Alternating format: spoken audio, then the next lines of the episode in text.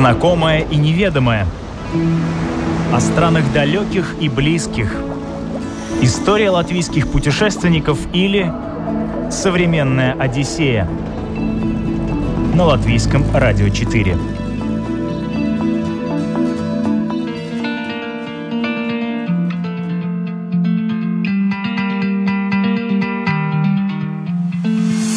Любит путешествовать по-своему. Кто-то покупает готовый тур, другие самостоятельно бронируют билеты на самолеты и отели. Кто-то ловит попутки, кто-то садится на автомобиль или велосипед. Но существует еще один формат, который в нашей программе незаслуженно освещается довольно редко. Это путешествие на мотоцикле. Супруги Элина и Денис Ковалева провели отпуск на своем железном друге мотоцикле Honda ST 1300. За две с половиной недели они преодолели почти 6 тысяч километров, проехав через 10 стран. Это «Современная Одиссея». Меня зовут Елена Вихрова, и мы начинаем.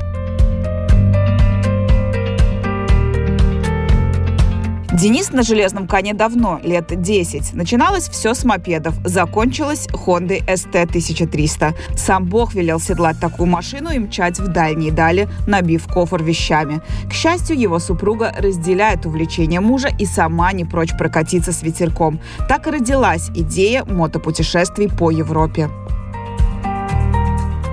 У нас модель очень популярного японского мотоцикла, туристического, который был построен когда-то специально для так называемых дальников.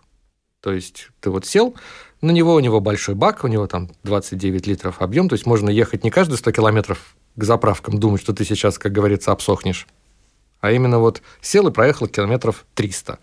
Это тяжело, конечно, потому что, ну, все затекает, условно.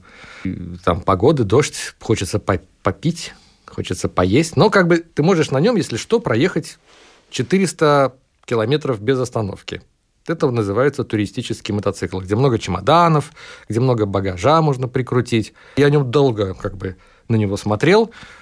Сначала у меня был маленький как бы прототип этого мотоциклика, потом вот пришлось, не пришлось, а купили ну, такой. Посередине было еще два чопера. Были чоперы, да. Но чоперы это вот такие, которые дук-дук-дук-дук-дук ездят по городу. И на чопере тоже один раз прокатился до Португалии аж до самого западной точки, до самой южной европейской точки, чтобы, ну, вот как бы зачекиниться называется, mm-hmm. чтобы там посмотреть. Ну, да, на чопере тоже удобно, но он не такой вот... У него нету такого количества, условно говоря, фишек, для дальних поездок, потому что ты не можешь туда засунуть много вещей, ты в дожде не так сильно защищен, у него не такой большой радиус между заправками движения, и, ну, зато вот много хрома. Все на тебя смотрят, показывают пальцем. Вот, ну, чтобы ездить, то надо покупать специальные... Нужно покупать мотоциклы, которые для этого предусмотрены. Вот так. Раз уж мы заговорили про вот эту специфику, а, ну, минусы какие ну вот, затекает, наверное, да, долго не проедешь. Затекает, слов просто нету. Я когда читаю некоторые там условно форумы, чтобы подумать, может, я один такой, что вот я вот проезжаю там условно 150-200 километров и начинаю уже сильно юлозить, потому что, ну, спина, руки, ноги, они все в одном и том же положении, и это не как в машине, можно там почесаться, можно там отвлечься от чего-нибудь. Первым делом это да, это вот организм говорит тебе, что хватит себя мучить, надо тормозить, надо отдохнуть, надо там попить кофе или там какую-нибудь водичку, например, выпить. Чтобы можно было сосредоточиться на дороге и не представлять опасность как бы для остальных участников транспортного дорожного движения. Но самое интересное, что мне как пассажиру, э, мне легче. У меня все не так затекает, как, как у Дениса. Но э, у нас еще просто э, мотоцикл изначально он не подразумевал второго пассажира. А, потому что это был раньше полицейский мотоцикл, и ну, потом, когда он пришел уже в Латвию, его предыдущий хозяин переделал, потому что он тоже путешествовал с женой. Вот. И, может быть, за счет того, что сиденье вот это, которое изначально не было, оно мягче, и поэтому как-то мне ехать комфортнее. Ну и, конечно, я могу э, опереться сзади о кофр, и сидеть. Денис, он держится за руль, и он, получается, как бы немножко нагибается вперед, а я могу откинуться назад. И за счет этого получается, что у меня есть немножко больше амплитуды движения, когда я сижу сзади. Поэтому у нас были ситуации, когда э, я говорю мужу, что мы можем еще проехать, а он такой, не-не, все, хватит, давай уже, надо сделать паузу, кофе попить. А не было идеи самой тоже сдать на права и как-то, чтобы вот меняться? Ну, во-первых, э, даже если бы я сдала на права, э, этот мотоцикл я все равно не смогла бы вести, потому что он очень тяжелый. А если мотоцикл тяжелый, ты не, ну, не можешь справиться с управлением просто. Если вдруг что, то он падает, и ты падаешь вместе с ним. Он, в принципе, э, даже для Дениса тоже иногда бывает тяжеловато. Например, он один его поднять, ну, надо очень постараться, если вдруг он, не дай бог, упадет. Вот, это во-первых. А во-вторых, я думала об этом. Я думала об этом уже давно, потому что мы много путешествовали. Мы на такие дальние поездки, это наша вторая. До этого мы, мы ездили еще в Вену. Вот первая такая была, ну, длинная поездка наша совместная. Но мы много ездили по Прибалтике до этого, и поэтому у меня возникали такие мысли. Но потом я подумала, что если я сдам на права, то это для того, чтобы навык не утратился, нужно ездить, это нужно покупать какой-то второй более легкий мотоцикл, э, вдвоем ездить на дальние поездки. Я, если честно, не уверена, что я была бы готова за рулем сидеть на протяжении нескольких часов многих. Потому что для Дениса я знаю, что для него это его способ медитации, когда он рулит, э, и он как бы одновременно это, конечно, это с одной стороны напряжение, потому что ты все равно все время за рулем, а с другой стороны это и способ отвлечься от всего. А мне, как пассажиру, мне вообще отлично, потому что мне не нужно следить за дорогой, я могу смотреть по сторонам, мне не, мне не просится даже слушать там ни радио, ни подкасты, ни музыку, ничего. Потому что это тоже отличный способ вообще э, отключиться от реальности э, и, наконец-то, вылезти из телефона потому что на мотоцикле сидя, ты, конечно, не можешь сидеть в Инстаграме, ну или в любом другом э, в социальных сетях там или просто проверять почту. Вот это... Я хотела спросить, не скучно ли пассажиру, потому что, да, ну все, что ты можешь делать, просто смотреть по сторонам получается, да, и все. Но ну, вот, это вот, поговорить вот, друг с другом тоже же нет. Поговорить-то можно, можно друг с другом, технологии позволяют, просто когда ты едешь на мотоцикле, всегда представляешь себя вот собакой, которая в окно выглядывает автомобильное такая вся, вся, вау! Вот так же себя чувствуют примерно люди на мотоцикле, потому что никаких стекол, ничего, ты едешь, если перед тобой, например, нет, не так скажем, если ты едешь мимо какого-нибудь поля, которое недавно богато удобряли чем-нибудь то ты сразу понимаешь, что это, это поле удобряли. Или там едешь мимо какого-нибудь там макового поля или рапсового поля. Вот, ну, запахи это совсем по-другому. Другие тактильные ощущения, не как в машине совсем. Ты в машине можешь открыть окно, но если, допустим, плохо запахло, ты вот уже закроешь и, и проедешь. А тут как бы ты ничего закрыть уже не можешь. Даже шлем, когда ты закрываешь, все равно как бы вот это все что-нибудь цветет, что-нибудь пахнет, какая-нибудь рыб, рыболовецкая какая-нибудь ферма, где рыбу сушат, там, ух, можно это такое ощущение, ты как будто бы очень э, ну, взаимодействуешь с природой окружающей тебя. И это очень классное чувство на самом деле.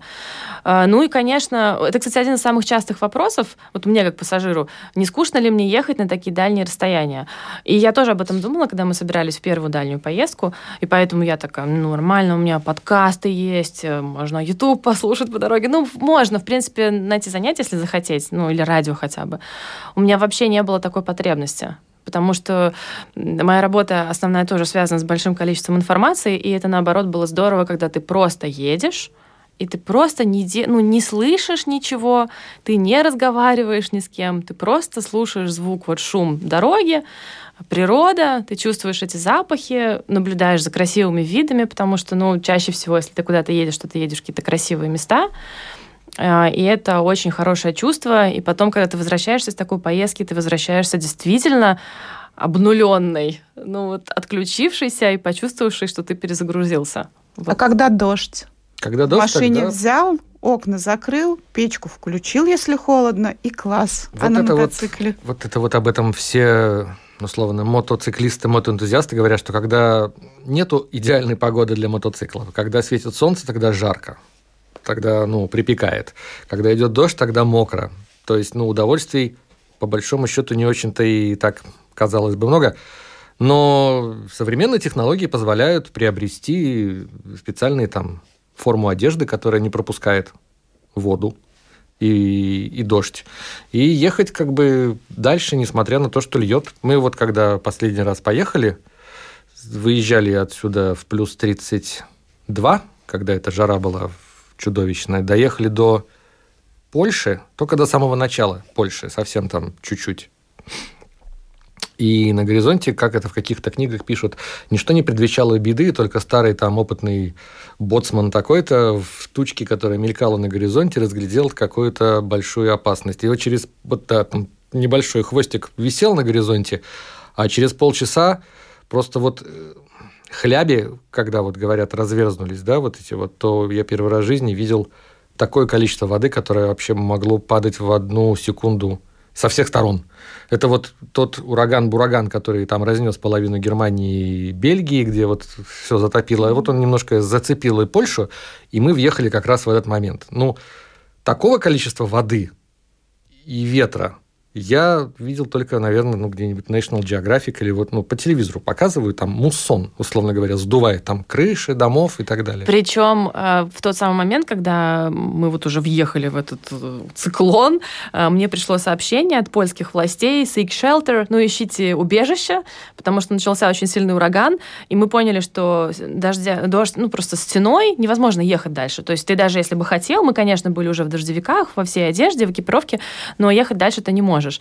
И мы начали просто искать, э, ну, любое место, где можно спрятаться на какое-то время.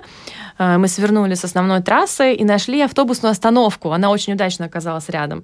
И мы оставили мотоцикл, и вот он там мог. У нас даже есть видео, где мы стоим под крышей в этой э, остановке и смотрим на свой мотоцикл, заливаемый просто нереальным количеством дождя.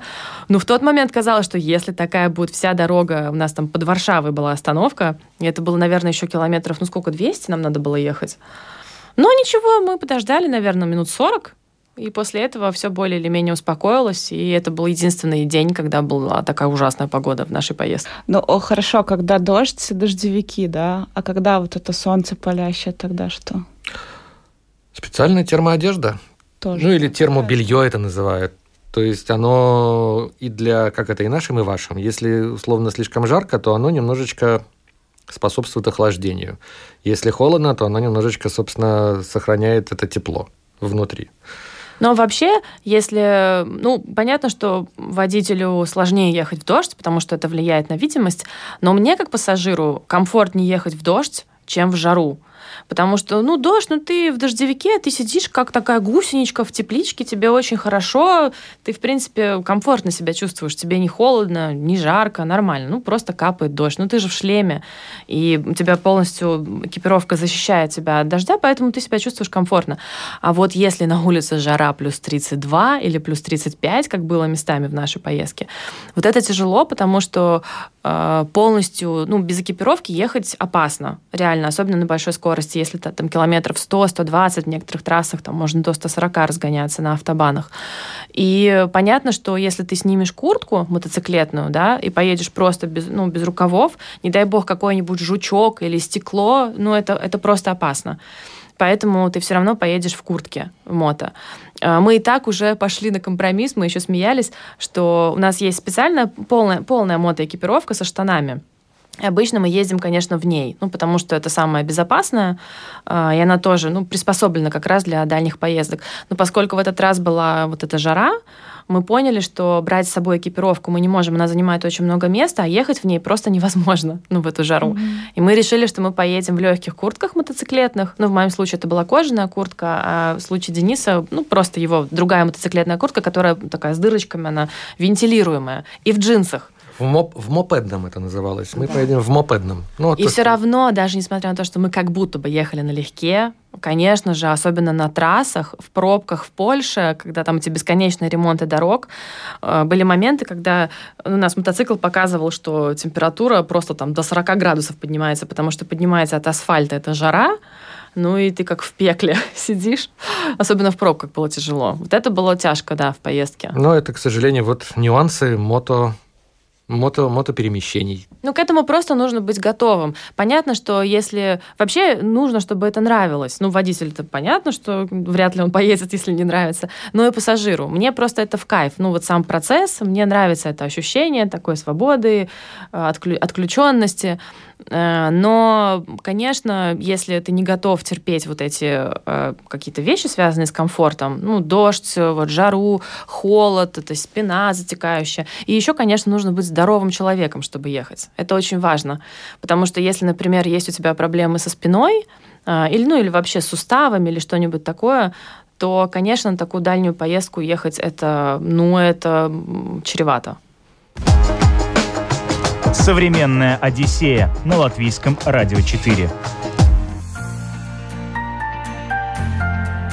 Этим летом пара решила доехать на мотоцикле аж до Хорватии. Два дня ехали транзитом, останавливались только переночевать.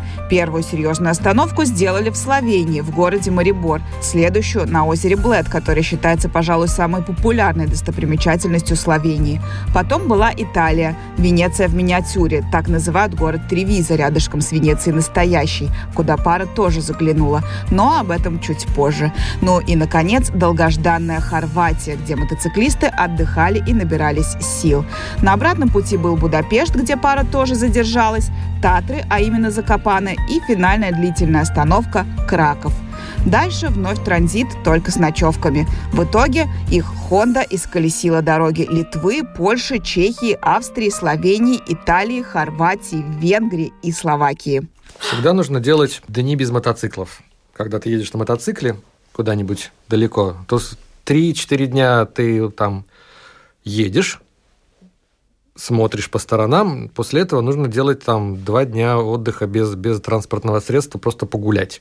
Тогда вот этот вот лишний экстра день добавляет тебе сил и убавляет немного отвращения, когда а, опять на мотоцикл, опять куда-то ехать.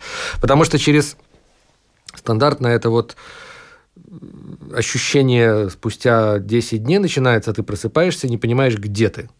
Столько, столько ты проехал уже стран, городов и, и всяких там поворотов и, и, и дорог, что первые там условно 5 минут надо вспомнить, что это такая, это страна, условно, Хорватия. Ты находишься, наверное, в Хорватии, город, наверное, такой-то. Вчера ты был там-то, и сегодня нужно будет ехать туда-то. И вот если у тебя есть один экстра, или даже два, или три дня на, чтобы вот не заводить мотоцикл, не одеваться в эту жару, думаешь, опять то тогда совсем по-другому. Ты утром просыпаешься, где бы я ни находился, какая разница, сегодня я никуда не поеду. Можно выйти в шортах, погулять, не думай, что там ты едешь, тебе нужно, вернее, собираться через два часа выезд, потому что, не дай бог, пробка, или, не дай бог, ты там заблудишься, или с мотоциклом что-нибудь случится, или что-нибудь.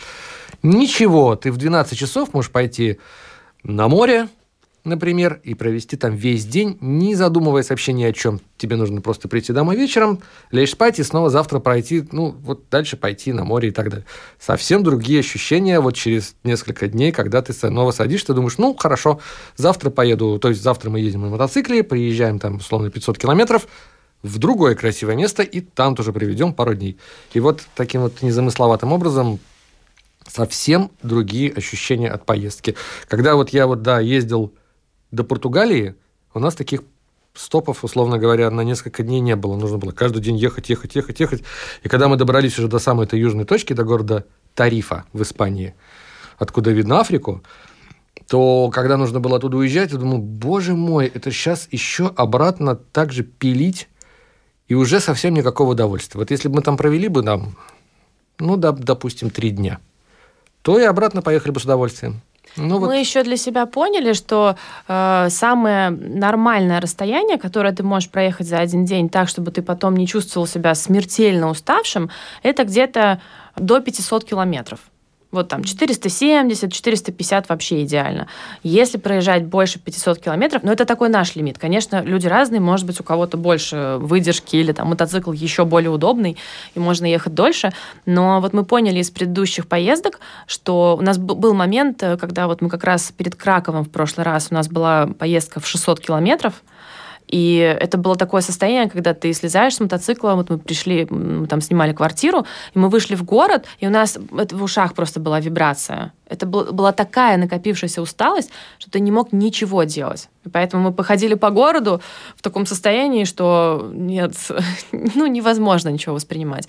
А вот до 500 километров, в принципе, это нормально. Ты приезжаешь, ты принимаешь душ, распаковываешься, приводишь себя в порядок, немножко отдыхаешь, и вечером ты еще, в принципе, в состоянии пойти прогуляться, А самое классное у нас, наверное, была возможность отдыха. Э, мы когда приехали из Будапешта в Закопане, там была тяжелая дорога, потому что в Словакии э, довольно плохие дороги, и они горные, и мы очень устали. Хотя расстояние было относительно небольшое, это была тяжелая дорога. И когда мы приехали в Закопане, мы пошли в аквапарк. И вот это вообще было просто супер способ снять накопившуюся усталость. Потому что вот вода, все эти термальные источники, и на следующее утро мы были как огурчики и уже готовы были ходить по горам. А вообще вот эти горные дороги, это же такая отдельная песня, как на мотоцикле. Это потрясающе, потому что вот, э, во-первых, мы все, мы все местные люди, которые живем на равнинах, ну и, ну и возле моря. Мозг первое время отказывается воспринимать, когда ты попадаешь в горы. Что это вообще, что это за красота такая, тишина вот это вот, если где-нибудь там на отшибе встать, где очень мало машин ездят, только птицы орут, там где-нибудь кто-нибудь в низине какой-нибудь козел блеет, обязательно должен. И эти цикады тр-тр-тр-тр все время. Это так прекрасно. Можешь ехать не быстро. Не да. нужно ехать быстро. Не быстро никто и не поедет, потому что страшно. Нужно привыкнуть. Человек, который ездит всю жизнь по плоскому, как стол, условно говоря, государству, попадая в горную страну, первые, наверное, несколько часов э, ему очень страшненько, конечно. Вот, потому что эти вот знак, который, на котором написано серпантин, ты думаешь, что серпантин, это что такое серпантин? А потом вот, и такие слепые повороты на 90 градусов и куда-нибудь наверх. К этому нужно привыкнуть. А потом наступает вот это вот нирвана. Мы, когда въехали в Хорватию, нам нужно было просто прокатиться до какого-то там... До Пулы. До, Из реки до Пулы. До городка, где стоит э, ну, какой-то архитектурный изыск в виде... Э, как же это? Амфитеатра. И нам нужно было доехать до него на расстоянии 100 километров. 100 километров по прямой, казалось бы, но сел и поехал. Да, там были автобаны. Но а мы решили здесь, ехать вдоль моря. А здесь, как бы, да, здесь такая вот 100 километров, которые можно ехать 3 часа в лучшем случае. И когда это еще навстречу тебе проносится, ну, проносится, ты замечаешь знак, на котором написано «Вы находитесь на одной из самых популярных среди мотоэнтузиастов дороги Хорватии». И думаешь, интересно, что же такое может быть? Самая популярная, одна из самых популярных мест, как бы, дорог в Хорватии. И вот это вот начинается сначала вниз, вверх, вправо, влево, вверх-вниз опять вот это вот, и ты выбираешь оптимальную для тебя скорость движения, чтобы, ну, как бы не было страшно, особенно, чтобы на тебя никто не вылетел, чтобы ты не выехал на встречную там полосу движения. И когда ты едешь со скоростью 50 км в час, ты можешь расслабиться и наконец-то смотреть по сторонам. Потому что когда ты едешь по автобану, тебя как бы не как в машине можно посмотреть влево, в зеркало, там посмотреть, почесаться и так далее. Тут ты едешь медленно, тут ты смотришь, вот с одной стороны у тебя утес какой-нибудь высотой там 100 метров, а с другой стороны у тебя резкий обрыв и море там. Адриатическое находится. море, оно еще такого голубого цвета, вообще прозрачного.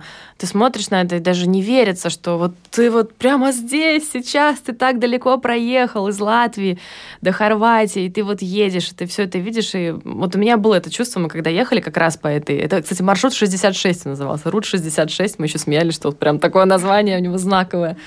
Э, мы ехали по нему, я про себя думала, боже мой, неужели это вот все со мной происходит? Мы прямо здесь сейчас едем, и вот это море, с правой стороны вот эти скалы, и погода была хорошая. И вот тогда это был тот случай, когда мы ехали без курток, потому что расстояние было небольшое, и, соответственно, было довольно комфортно. Ну, то есть ты не было не так жарко, ты такой едешь, обдуваемый весь ветрами. В общем, э, это действительно очень рекомендуем этот маршрут проехать. Риека Пула, вдоль Адриатического моря. Там очень красиво, ну просто невероятно красиво. А вообще из этих стран, которые вы проехали, самые дружелюбные и интересные для мотоциклов какие? Дороги где самые хорошие для мотоциклов? Да везде они хорошие, на удивление. Кроме Словакии. Да. Ну, Словакию мы проехали как транзитную страну. Она такая вот э, сельскохозяйственная, не самая богатая страна, которая живет, ну, наверное, за счет чего-то они живут. По моим личным ощущениям, э, в топе именно вот для живописной езды и плюс хорошей дороги это Словения и Хорватия. Вообще Словения это было открытие. Это маленькая страна. Э, во-первых, там прекрасные Альпы просто очень живописные, очень красивые. Во-вторых, там отличный сервис люди прекрасно говорят по-английски. Ну, это обычно в маленьких странах, то есть никаких проблем с этим нет. А, относительно недорогие цены, и при всем при этом а, очень большой выбор всего, множество развлечений. Основное, конечно, это природа прекрасная, потому что там это озеро Блед, и церковь, находящаяся посреди озера. Я не знаю, я, честно говоря, наверное, красивее Э, пейзажей. Я даже не могу сейчас вспомнить, что еще на меня произвело такое впечатление. Очень красиво. А, и действительно там много мест, где можно остановиться, посмотреть, погулять, э, пейзажи. Ну, плюс горы, они всегда... А горы, горы а, есть, если еще рядом есть какие-то озера, то это вообще супер всегда, очень здорово сочетается. Ну а Хорватия, там еще и море Адриатическое. Потому что в Словении совсем маленький кусочек Адриатического моря, мы там не были. А, а вот Хорватия, поскольку у нее длинное побережье, и мы еще были, как все говорят, что мы были не в самой живописной части Хорватии, потому что вот этот кусок река Пула, он считается красивым, но не настолько красивым, как там Дубровник. Дубровник, например, да, или та нижняя часть, ну или верхняя, смотря с какой стороны смотреть. Так а если это была не самая красивая часть, то тогда как выглядит самая красивая часть? Современная Одиссея на латвийском радио 4. А что из увиденного больше всего произвело впечатление, если мы говорим о каких-то природных э, красотах или городах? Ну вот самое яркое, что увидели. Краков, на удивление. Краков, как говорят поляки, град кролей польских, то есть он как бы там почему-то считается, что там оттуда по большинство польских королей пошло, и у них там раньше была резиденция и так далее, и так далее. В общем, бывшая столица. Он, конечно, город с, это, с прошлым, сильным прошлым. И у него, когда ты заходишь в него, то есть мы думали, что мы будем делать в Кракове второй раз, еще тем более как бы не, не два дня, а три. Но когда начинаешь углубляться в его даже архитектуру или в его районы, в его как бы историю, в его культуру, то думаешь, боже мой, какой прекрасный город. Вообще Польша прекрасна, если бы не дороги, которые ремонтируют постоянно или чинят, или делают. Любой населенный пункт Польши – это просто ну, картинка. Они очень сильно берегут свое условно наследство, что Вроцлав, что Краков, что, что там... Гент.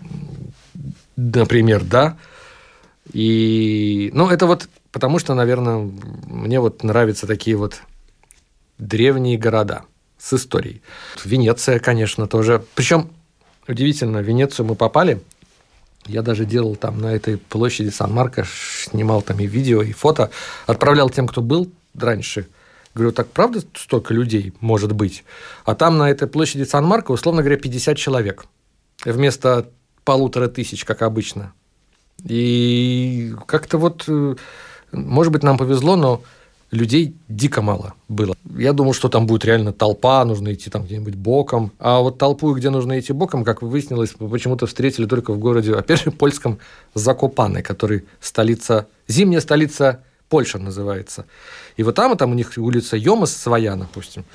Кулички, не, не помню, не вспомню сейчас. Название. Вот, вот по этой улице, условно, Йомас, нужно было часто идти боком, потому что это был рабочий день, среда. Но людей нереально. Только местные поляки, очень мало туристов. Зимой там это, разумеется, курорты горнолыжные там очень много. А летом приезжают эти все вот, э, которые любят по горам похайкить, походить, там поползать на пал палками своими, рюкзаками. Вот это вот утром ты смотришь в окно, в 8 утра такая цепочка этих, как, как муравьишки. Т -т -т -т -т -т Они пошли все, значит, в горы на тропы. Указатели на горы на тропы стоят. И ну, вот такое ощущение. Последний раз я видел Йомас в таком, в таком количестве людей, когда была э, новая волна. Элина, а вам что?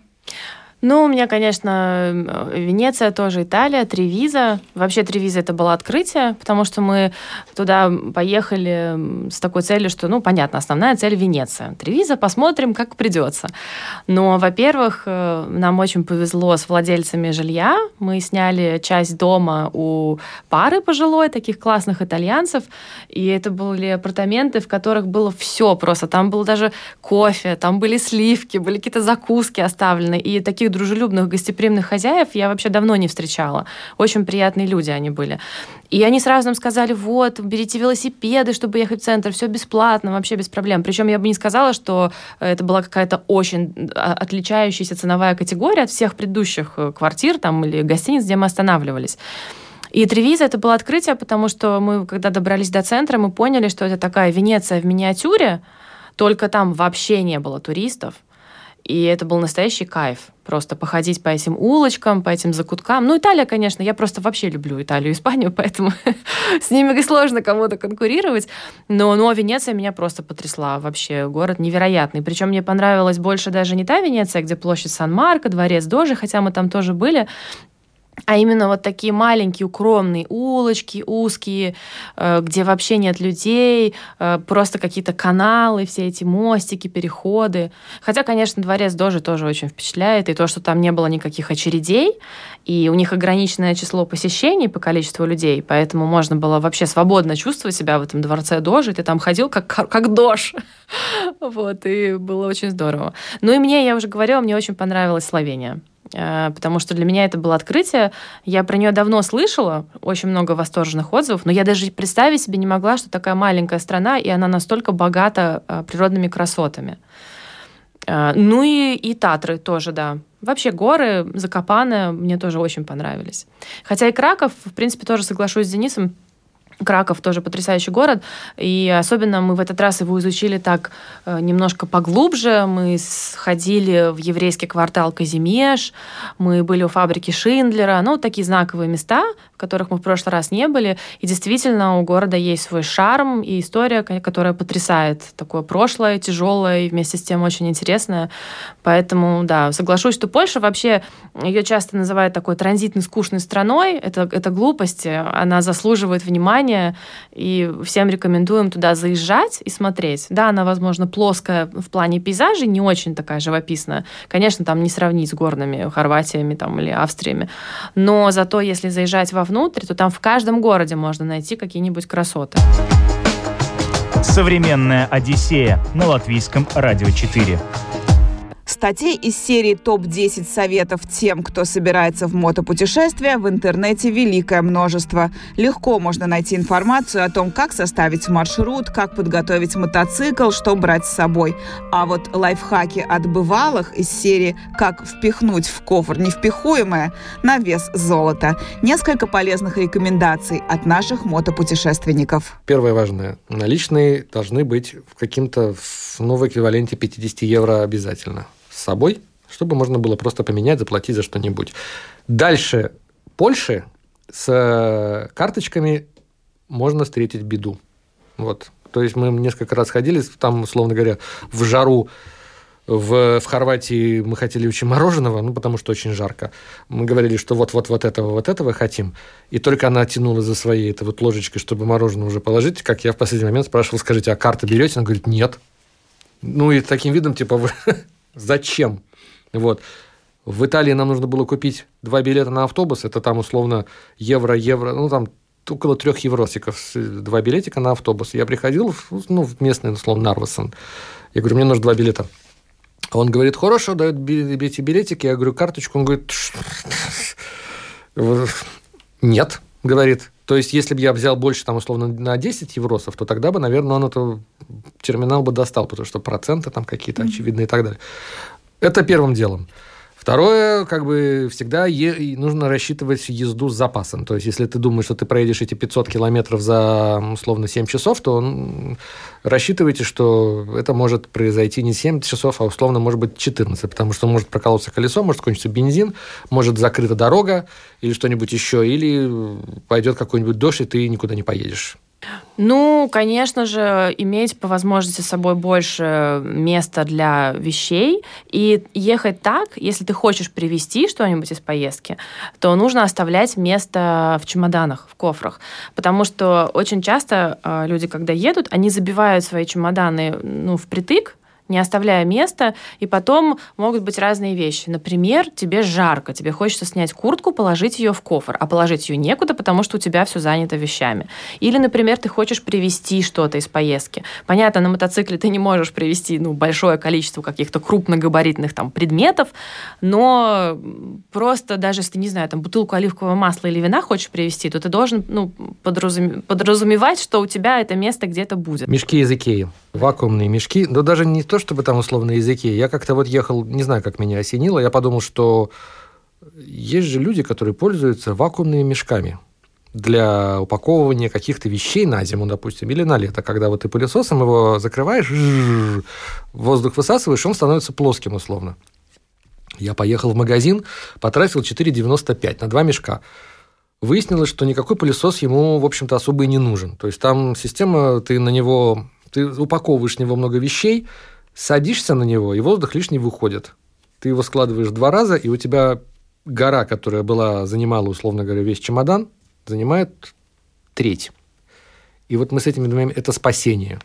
Когда у тебя, опять же, вот там всякие майки, рубашки, шорты, ну вот эта вот вся угу. ерунда, которая тебе нужна будет по приезду, но не нужна, когда ты двигаешься, да те же дождевики, допустим. Вот я для них и начал брать эти, эти, эти, этот мешочек, думаю, вот я сейчас дождевики засуну, а они занимают очень много места, они просто плотные. Я на них сел, я их, значит, э, он лишний воздух вышел из него, я его закрыл, сложил в два раза и думаю, боже мой, у меня еще место для... Очень много места. Так что вот вакуумные мешки – это реально спасение. Рекомендую всем настоятельно. Даже если они не пригодятся в дороге, они пригодятся дома. Для мотоцикла нет хорошей погоды. То слишком холодно, то слишком жарко. Тело затекает, часто нужно останавливаться, ветер в лицо, вещей особо с собой не набрать, а если еще и железный конь сломается. В общем, слушая мотопутешественников, как-то не верится, что оно стоит того. Но это история о том, что лучше один раз испытать, чем сто раз услышать, чтобы понять весь этот кайф.